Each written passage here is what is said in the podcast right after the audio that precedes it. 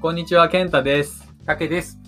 ソーシャルワークブロードキャストは、ソーシャルワーカーが社会の様々な出来事や現象、話題、そしてソーシャルワークやソーシャルワーカーについて自由気ままに切り込み、楽しく時に真面目に語り合いながら感性を豊かにしていくステージです。リスナーの皆さん皆さんと共に感度の高いソーシャルワーカーを目指します。はい、ということで今日もよろしくお願いします。はい、お願いします。あのうちのうん電子カルテの入れ替えがありまして、お、どうでしたか？大事です。大事ですか？大変な時間を過ごしたわけですね。大変な時間を 大家に帰らず過ごしました。泊まり込んだわけでしょ？そうそうそうう。ん近くにあのホテルがあるので、一応そこにね。あ、そっかそっか。そうそうそう職場の中で。はなかった。職場の中ではなかったけども。ああ、でも大変だね。ね。あのー技術が進歩するのはいいけど、はい。その技術を入れ替えるときは大事だね。そうだうんね。もう完全にそういうのに依存してる組織じゃない病院って、うんそういう時に苦労するなと。思うもうあれ？そのベンダーというか、そのもう会社そのものそうベンダーがを入れ替えたから、まあそのバージョンアップじゃないから余計大変だよね。そうそう本当かなと思うのは、うん。ベンダーを入れ替えるからそのパソコンのスペックが必要になるから、うん。パソコンも全部入れ替えてくださいみたいな。おいおい本当かよと思って。そこはちょっとなんかあれやね。怪しさも残りなんかそれで何千万ってさ上がるって。つつ、全部入れ替えてたんでしょ？全部だ。電子カルテ用のパソコンはうん。そう入れ替ええ。えー、それは大変や。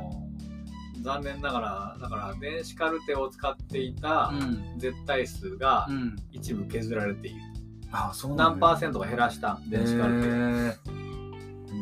各セクションの同じぐらいの割合ずつ減らされたので、まあ連携室も同じように。だからあ、一人一人一台ない。ないんだ。うん。ああ、そうなんやな。そう共用でやらなきゃいけないそれもまたちょっとこう、まあね記録ったりとかする順番とか大変は大変やろうけどね。うんまあ確かにもうソーシャルワーカーが一人一台電子カルテ持つのは贅沢な気もするけどね、うんなるほど。そうそんなことでし大変でしたはいね。まあ一山越えてはい。はい、というところで。はい。えっと、今日は私の方からですね、はいえー話題提供していきたいと思いおます。願いします。皆さんご存知の、はい。はい、えーイーロン・マスクです出ね。ました、イーロン・マスク。はい。えーイーロン・マスクのノーデバイス企業、ニューラリンク、ついに人の臨床試験化。えー2023年3月下旬、ロイター通信は、ブレインコンピューターインターフェイス BCI で有名なニューラリンクが人の臨床試験を開始するためのパートナーを求めている模様だと報じた。記事によれば、同社は世界的に有名な、えーバロー神経学研究所にこの試験を実施する際のパートナー候補としての打診を行ったらしい。えーバローや他の同様の機関との提携が成功すれば、また歴史の浅いニューラリンクにとって大きな節目となるはずだ。イーロン・マスクが2016年に設立設立した同社は、どこにいてもコンピューターやモバイルデバイスを操作できるように完全に埋め込み可能で美しく外部からは見えない脳とコンピュータのインターフェースを設計するというミッションを掲げて設立された。具体的にはこの技術の応用は、え私たちの技術の最初の目標は麻痺のある人がコンピューターやモバイル機器を操作することで事実を取り戻せるようにすることです。そのため私たちのデバイスはいつの日か人々がテキストや音声合成を介してより簡単にコミュニケーションしたり、ウェブ上で興味あるものを追いかけたり、写真、アートまたはライティングアプリを通じて自分の創造性を表現したりできるように設計されているのですと説明されている。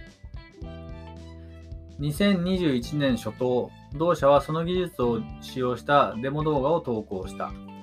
この動画は、えーマカクザル、お猿さんですね。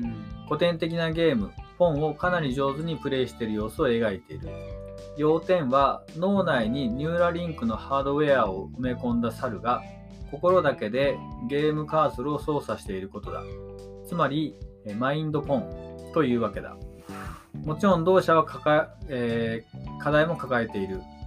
2023年3月初めには、えー米国食品医薬品局 FDA がニューラリンクの臨床実験試験の要求を却下したと報じられた。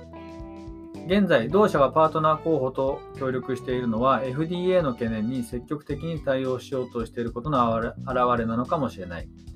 もしそうでなければ、ニューラリンクは再び規制当局の監視の目にさらされることは間違いないだろう。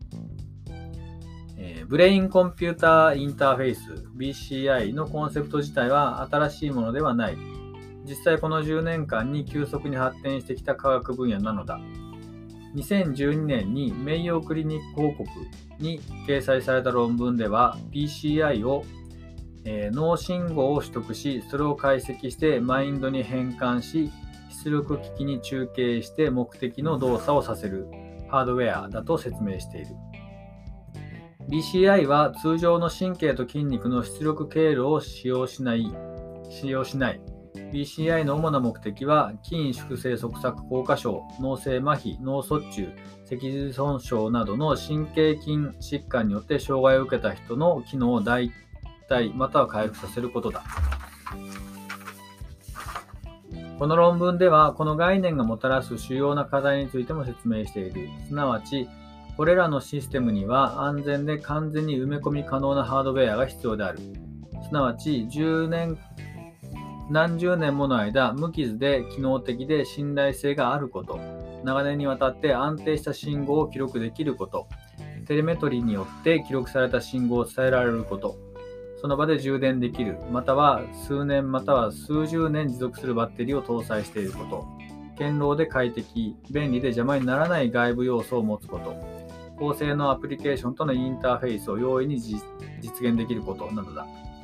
このような技術的なブレイクスルーは特に医療分野では一般的に大きなリスクと多くの課題を伴う。ニューラリンクはこれらも患者の安全を最優先にした形で革新と創造を続けていかなければならない。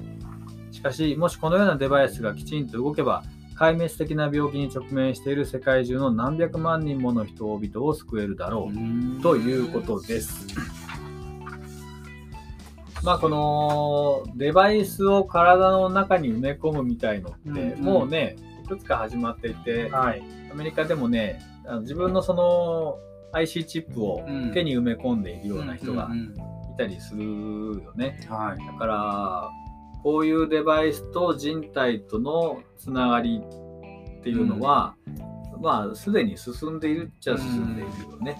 うんイーロン・マスクがしてるっていうのがちょっとこの人でもね、すこのねこのニューラリンク系については、うん結構早い段階からいろいろ言ってた気がする。ああ、そっうか。んうん、知らなかった。テスラのイメージがすごく強いので。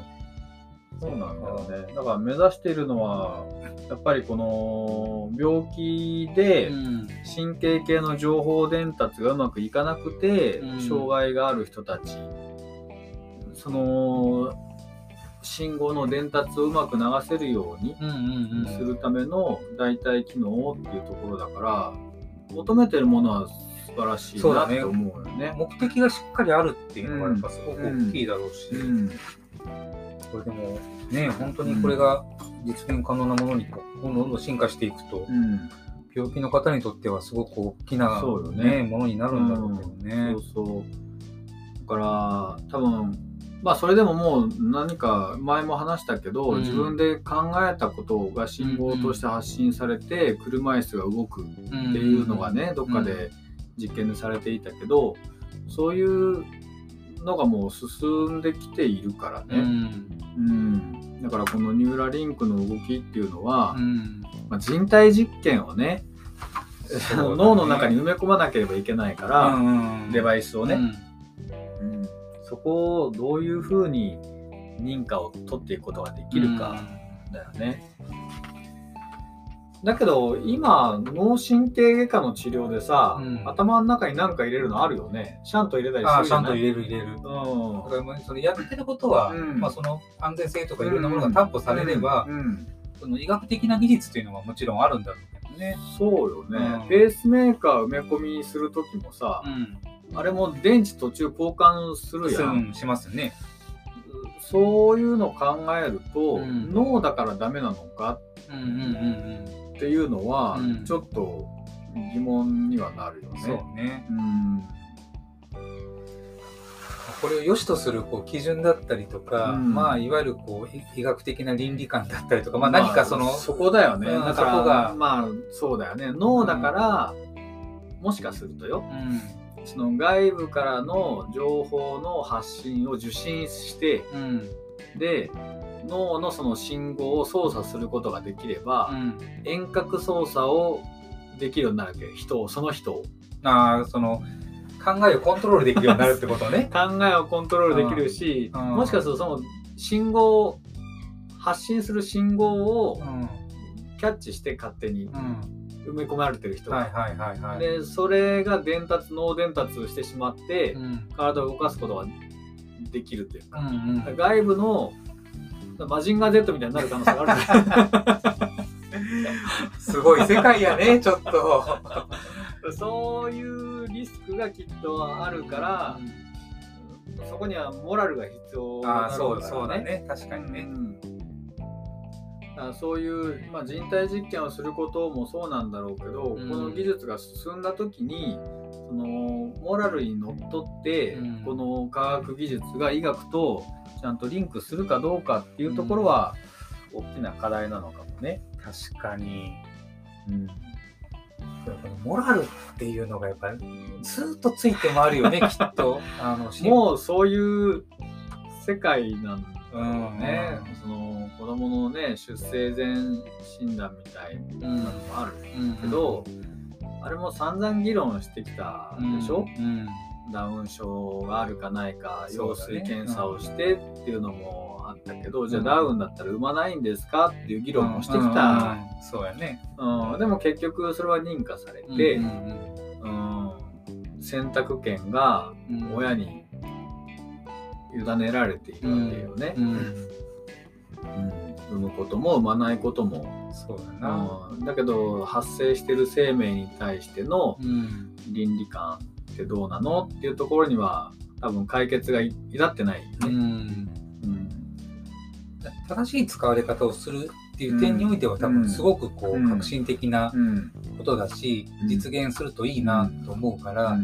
まあ、そこの、まあ、規制なのか、その取り扱いの仕方なのか、そういうところをこう、まあ、しっかりね、うん。考えていかないと、そうよね。悪用する人がもし出てきたときに、そうなんだ。からイーロン・マスクが、うん。俺は個人的にはね、うん。あのーモラルがある人だと思っている。うんうんまあ、ツイッターの買収やら何やらでいろいろあったけど でもあれも最終的にうん。そのツイッターを利用してる人たちにアンケート取ってうん自分が社長は好ましいか好ましくないかでギリギリ好ましくない方が勝ったからうん自分で引いたんだけどそういう、まあ、感性がある人やっけね。だからまあイーロン・マスクがいる間は、まあ、この技術がうん。まあ、ある程度制御されるのかなと思うんだけど、他の人に渡った時だよね。そうだね。こういう技術が他の人に渡ったり、うん。そこから派生してうん。また違うものが出てきた時に、うん、そのモラルが保たれるかっていうとちょっと分かんないよね。うん。まあ、ずーっとこう昔からモラルって多分その、うん。ね、技術的なことが進歩しない時代からも、うんおそらくその、あったとは思うんよね。うん。それをこう正しいという考えと、うん。そこが逸脱して、それがその人にとっての価値観になるってこともきっとあって、うん。だからこそ犯罪もなくならなかったりするんでしょうけど、そこってこうななかなかねこうもう制御できないとこでもあるから、どうなのかねそこをもうよりうんね、予防したりとか、まあ、起こる率をうん下げたりとかするような取り組みがいるのか。そうねうん。そういう価値観とかモラルってさ、うん。変わってきたじゃない？変わってきたね。でこれからはもっともっと変わっていく気がするんだよね。うん。そうすると今この段階でうん。そういうものを理由に制御しうるものなんだろうかね。難しいよね。次の時代に委ねるしかないのかもね。モラルのこう考え方の違いはその生じても、うん。それがうん。できなかったこともあるんじゃない、うん。でも今はその SNS だったりとか、いろんなこうツールがあって、うん。簡単に人のことをこうん。う戒めたりとか、うん。悪口を言ったりとか、うん。下手したらそれが人を殺すうん。やっぱりこうツールにもなってるっていうところを、うん。みんなこう分かってはいるんだろうけど、うん。やっぱ安易に考えて簡単にしちゃうっていうところがやっぱ今の時代の課題かなと思うしでも規制もできない感じになってきてるでしうあねのドラマ3年 A 組。あああったあったね。見た見たあ見た。れすごく面白かったんだけど、あれも菅田将暉がね、うん自分ががんで最後ね自分の命かけて、うん社会に発信するわけよ、うんそういう心ないね。うん。ネット上での言葉が人を傷つけるいい加減に気づきなさいっていうメッセージを発信するんだけど、うん。ね、あれで心動いた視聴者山ほどいると思うのよ、うん。だけど社会が変わったのかっていうと、まあ、変わりゃしないわまあけよね。ねでねプロレスラーの人ああがさあの誹中傷されて自殺してしまったりとかってうんいくらでもそういう事件が起こってるんだけど、うん。だけど変わったのかと変わらないんだよね。うん、だからなんかそういう出来事で変わらないもっともっと大きな津波みたいなさ、うん。その時代の変化の波がうん。起こってきてるのかなっていう感じがするよね。なんなのかね、そのモラル、まあ、自分たちが考えるモラルっていうのは、もう全てにおいて正しいとは思わないけど、一般的なやっぱりこうみんなが思うモラルとちょっとやっぱりこう考え方がうん。一線を画す人たちの、うんそのこう変わっていく様っていうのは、その人の人生とか考え方を変えるようなやっぱり何かエピソードが起こってるんだろうかね。どんなんやろうね。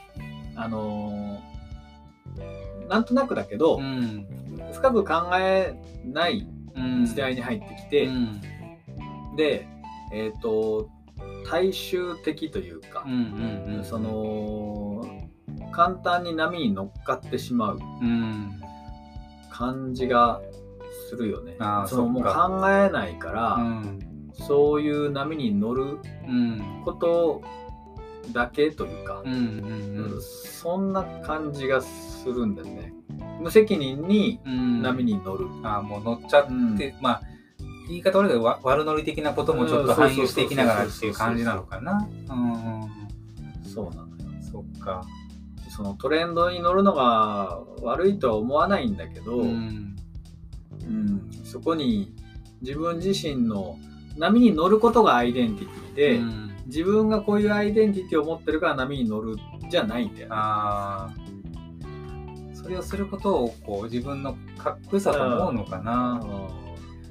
でもあれだよね、本当あの、ね、回転寿司のああいうこう迷惑行為なんかも、やった人が先にこう捕まったりとか、うん避難を受けてても、その後やるやつがいるんだもんね。意味はわからないよね。わかんない。なんだう。ろうと思うんだけど、うん本当に意味がわからない。俺たちもこんなことできるんだぜ、うんみたいなことを示したいんだろうかね。ねえそのうんやってることの違いがわからないのかうな。んその流れてくるお寿司にうん。唾をつけるのとう、ん。その醤油差しを舐めるのとうん別のことだと思うのかな。あでもそうかもねだからそのね自分たちがやってることっていうのは、うんあれとは違うんだよ違うことだからっていうこことで大丈夫と思うと、の。うん自分たちの方がまだ、まだセーフなんだと思うのうん、そうかもしれない。ギリギリこっちならいいんじゃないとか思ってる人がいるんかもしれないね。俺たちおじさんから見ると全部一緒に見えるじゃん。あ一緒もう一緒だよ。迷惑をかけるって行為自体でもくくられるから、ね、そこそこそこそこ。うそうなんだよ。ん。そのあれと違うから大丈夫だろうじゃなくて全体的に迷惑行為でしょっていうのが分かんないのかね。分かんないんだろうね、思議だよね。多分ん回転寿司の寿司を取ってうん食べたら美味しいと思う感覚は一緒なわけでしょ、まあ自分たちとそうだよね。もうそれすりゃいいじゃんっていう話なんやけど、なんでそこにわけのわからん一手間を加えて、わざわざ、オリジナリティがあるんじゃない 発信しちゃうのかなっていうのは思っちゃいますけどね。ああもうちょっとわかんないわかんない、ね。正直わかんない、うん。でもわかる人たちもいるのかな？同世代の子たちはわかるのかな？わかる人はいるいるんじゃない？だからいるから続くんだろうし、そう。うん、その、何なんだろう？わ悪い行為と思ってるところはもしかしたらあるかもしれないけど、うんうんよくないとは思ってる、うん、俺たちのうん。こういろんなこう思いとかっていうのをうん。なんか表現する一つの手段として、うん。そうだね。こいつこういうことやってるんだ、悪いなって思う人と、うん多分あ面白そうだな。面白そううん面白そうだなとかあのこういうふうにやることってすごいことなんだなっていうのを、そのなんていうかな。YouTube とかああいうのを例えば作ってる YouTuber からすれば、すげえこんなことやってみてえとか、えー。だけど同じレベルで炎上するわけ。そうそうそう。そうバカがお前はみたいなうん。散々炎上してね結局実生活にまで影響を及ぼしてるのも情報としては入ってきてると思う、で結局ほら高高校とか中学校とかさらされて実名も出てってなるわけよね。も迷惑かけてね、もったいないよねそんなことで。なんかそれだけのいろんなこうねそうそう。考えを及ばせるんだったらうん。もっといい方向にそ使えばいいのう、にねなと思うけど、聞くと全然悪い子じゃないみたいな、うんうんうんそういうことしてる子たちが。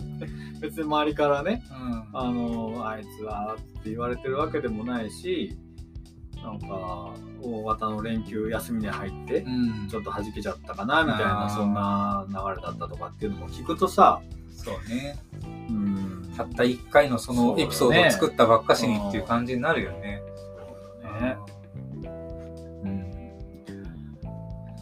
ねだからまあモラルとか価値観とかってこう共有してるようでしてなくて曖昧だし変わっていくしっていうところを判断基準にする難しさはやっぱあるよね。ねソーシャルワーカーもきっとそうなんだと思うんだよね。うんうそのソーシャルワークの価値とかいう話をするけど、うんうん、それが変わらないものなのかな。そうだね変。わらない？ソーシャルワークの価値は変わらない。いやかなんて言ったらいいんだその価値をん、見るフィルターが変わると変わるんじゃない？だからその、まあもともとそのソーシャルワークがこううん。あるべきものだっていうのはうん。こうもちろん学習として学んできてるんだろうけうど、ん。その価値をうん。理解するそのなんていうかな、うん。ソーシャルワーカー個人の見方とか、うん。その捉え方によっても、うん。その価値ってやっぱこはいう変化するんだろうと思うから、例えばね、えっと、自分と健太が見てる考え方っていうのはそのより近いものかもしれないけど、これがその10歳も20歳も下がった年代の子たちが見ると、うん。もしかしたら違った見方になってるかもしれないし、その世代同士はつながるかもしれないよね。だよね。確かに怖いなと思うよね。うん。あのーうちらがさ、うん。20代、30代の頃うん。のね、うんその、70歳、80歳のうん患者さん、はい。利用者さんって、もうんうご高齢だうんと思っていた。うんうんだから、ある意味さ、その、予後が短いとか、うん。こういう病気になったってなると、うん。まあ、治療をしないことを選択するうんうんことうん。うん。を、まあ、そのお年だからねって受け入れやすかった気うんがする。20代、30代の頃は多分80代でそういう選択をしても、うん。まあまあお年だしなって思っていた。うん。けど、今、うちらの年になってくるとう、ん。その、そんなにご高齢、まあ高齢は高齢なんだけど、うん。まだまだ元気で生きていってもいい年だよねって思えるぐらいの年齢なのかもしれない。うん。だから自分たちが持ってる感性が、そのお年寄りと思う感感覚が、うん感じが違ってきてる気がする。そうだね。でね、この間の100年時代みたいな話、情報として俺ら持ってると、うんいやいやいや、80なんて、まだあと20年あるんだよ、そうそうだね。なると、ここでその選択をする内容って本当にこれでいいのって疑問が立ち始めるよね。うん。うん、そう思うと、ね、ソーシャルワークがその俗人的な技術だって言われる。うん。確かにそうなんだよ。うんそのその人を通して展開される技術だから、うんソーシャルワーカーの持ってるものによってうん展開されるもの変わるんだけど、うんうんそれがやっぱりさっきの言った価値そのものも価値の捉え方そのものも変える可能性は竹が言うようにあるよね。そうだねあると思う、うん本当に、90歳だってあと10年あるよって思うのと、うん。もう90だし仕方がねえ大往生だねって思うのとソーシャルワーカーの年齢によって違う気がする。違う違うね。うん、駆け出しのソーシャルワーカー23歳のソーシャルワーカーがうん。90歳したらまあもういいんじゃないってうん。言うかもしれないけどうちらみたいに100年の人生っていうのはああそうだねって思うようになってくると、うん。まあでもあと10年は生きれるかもしれないなって思う。なんかこうその人の人生の捉え方の、うん。こう解釈の幅も多分違ってて、うん。若い子たちは自分の人生の中にまだその幅がないから、もういわゆるごご高齢の方はご高齢の方っていう認知になっちゃうんだろうけど、うん。自分たちはほら結婚して子供育ててとかっていう、そうん。の自分の生活サイクルをうん。自分で経験してるから、うん。それをその人にこう反映させた時に、あうん。この人ってこういうふうにお子さんと生活してきて、こういう人生を送ってきたんだなと思うと、やっぱその人の考え方と生き方っていうのが、もっとこうダイレクトにまあそうだよね。分かるようになってきてるっていう差もあるのかな。もしかしたら想像力とかそうよね。うんその違いも反映されるよね。うん、やっぱちょっとこう影響あるのかなと思うし。そう思うと危うくない？うんソーシャルワークの価値って、うん俗人的であるがゆえにうん非常に脆くてうん、危ういのかもよ。そうかもしれないよね。うんでも、ソーシャルワークのキャリアって20代から、まあ、基本的には始まるから、その20代から30代、40代にこうどういうふうに移行していくかっていうところを、うん。誰がどういうふうに教えるかっていうところも、そのそうだね。援助技術的なことは教えたりとかう、ん研修とかっていうのは多分ずっとやってきてるんだろうけそど。その人の人間性をまあ見ていく環境っていうのは、うんよっぽどその職場でうん先輩に恵まれてるところはいいんだろうけど、うんその子しかいないような職場だと、その子は多分その価値観の中で、その子の価値観、そう、成ね。長していくからね。うんやっぱその、同じ20代でもうん先輩に恵まれていることを全く一人で考えてきた子が、40代になった時には、多分価値観の差っていうのはそこで生じてる可能性は、うん、あるかなと思うし。そうだよね。結構しっかりとした倫理考慮もあると思うんだけど、うん。まあ、そうは言っても一つのケースに当てはめようと思うと、うん曖昧なんだよね、そうだね。うん、だから考えなきゃいけないそこで、うんうん倫理考慮に照らしてみるとうん。うんこのケースはこういうふうに考えなきゃいけないのかなっていううん。思考は必要なんやけど、うん。答えは出ないじゃない、うん。出ないね。だから自分で答えを無理やりにでも出さなきゃいけないんだけど、その無理やりに出した答えがうん。とても俗人的なんだよね。あうんあ。どどうですか？こう職場のね、例えば若い子たちいるじゃない、うんうちもそうでしたけど、うんうん。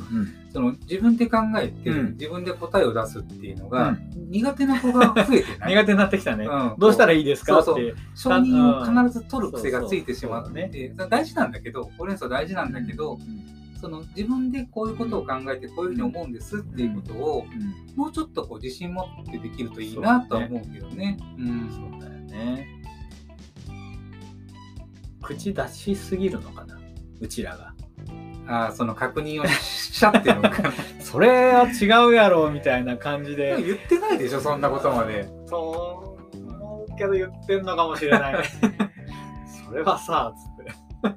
まあでも、自分たちが若い頃、先輩たちでそれしてなかったかっていうと、そんなことない、ね。まあまあ、そうだね。そこにこう、仕事に対するお互いのディスカッションがあって、ね。学んでいってたんだと思うけど、ほらでももう自分たちが若かった頃はみたいなのはうん。もうやりだすとうちらは もう昔の人になってしああ、まあそうそうか。そこでやっぱり、代にも合わない。ジェネレーションギャップがあるのかな。確かにね。かといって野放しにはできないからねまあね難しいよね。確かに。ねはい、はいということでえ。何の話だったかわからなくなってきたけど、イーロンまあマスク、ね。イーロン・マスクはすげえなとうん、本当いう感じました話。ですね。はいじゃあまた次回、面白い話ができたらと思ってますんで、はいぜひはいよろしくお願いいたしおます。願いします。はい、じゃあ今日のお相手は竹と健太でした。刺激的な1週間を。